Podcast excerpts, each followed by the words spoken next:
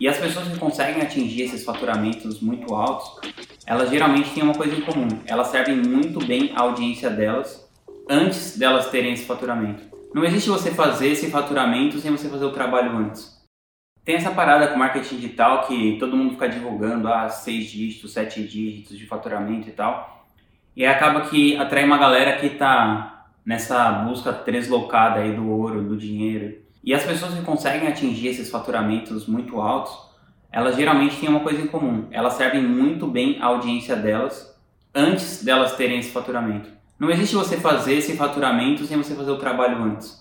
Então tem um trabalho que é de você gerar valor constantemente para uma audiência. Então esse trabalho que é você gerar valor constantemente e a partir disso você cria uma audiência. Porque todos esses conteúdos que viralizam, o que acontece? Eles são tão bons para aquela audiência que as pessoas não conseguem ignorar. Então, a partir do momento que você cria um conteúdo que gera valor de verdade, as pessoas ficam inclinadas a compartilhar aquele conteúdo. Por exemplo, hoje, enquanto eu estou gravando esse vídeo aqui, eu tenho 50 mil seguidores no Instagram e tenho 10 mil inscritos no meu canal do YouTube.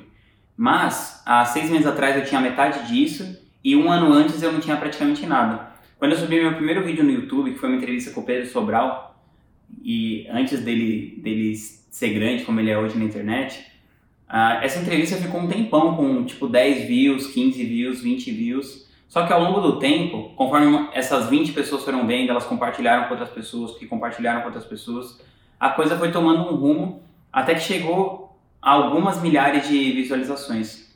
Então eu tenho vários vídeos aqui nesse canal com conteúdo mais denso que tem algumas milhares de visualizações. E essas algumas milhares de visualizações geraram para mim até hoje algumas centenas de clientes. Eu tenho quase mil clientes mais ou menos a partir do conteúdo que eu criei no Instagram, no YouTube, nos meus podcasts. Então é isso. A, a parada é que eu sempre tive disposto a servir. Então eu estou criando um conteúdo em massa com bastante profundidade com bastante consistência por um longo período. Não é tão longo assim, eu estou faz mais ou menos um ano e meio nesse jogo, mas eu tenho sido bem consistente e o resultado já se mostrou incrível.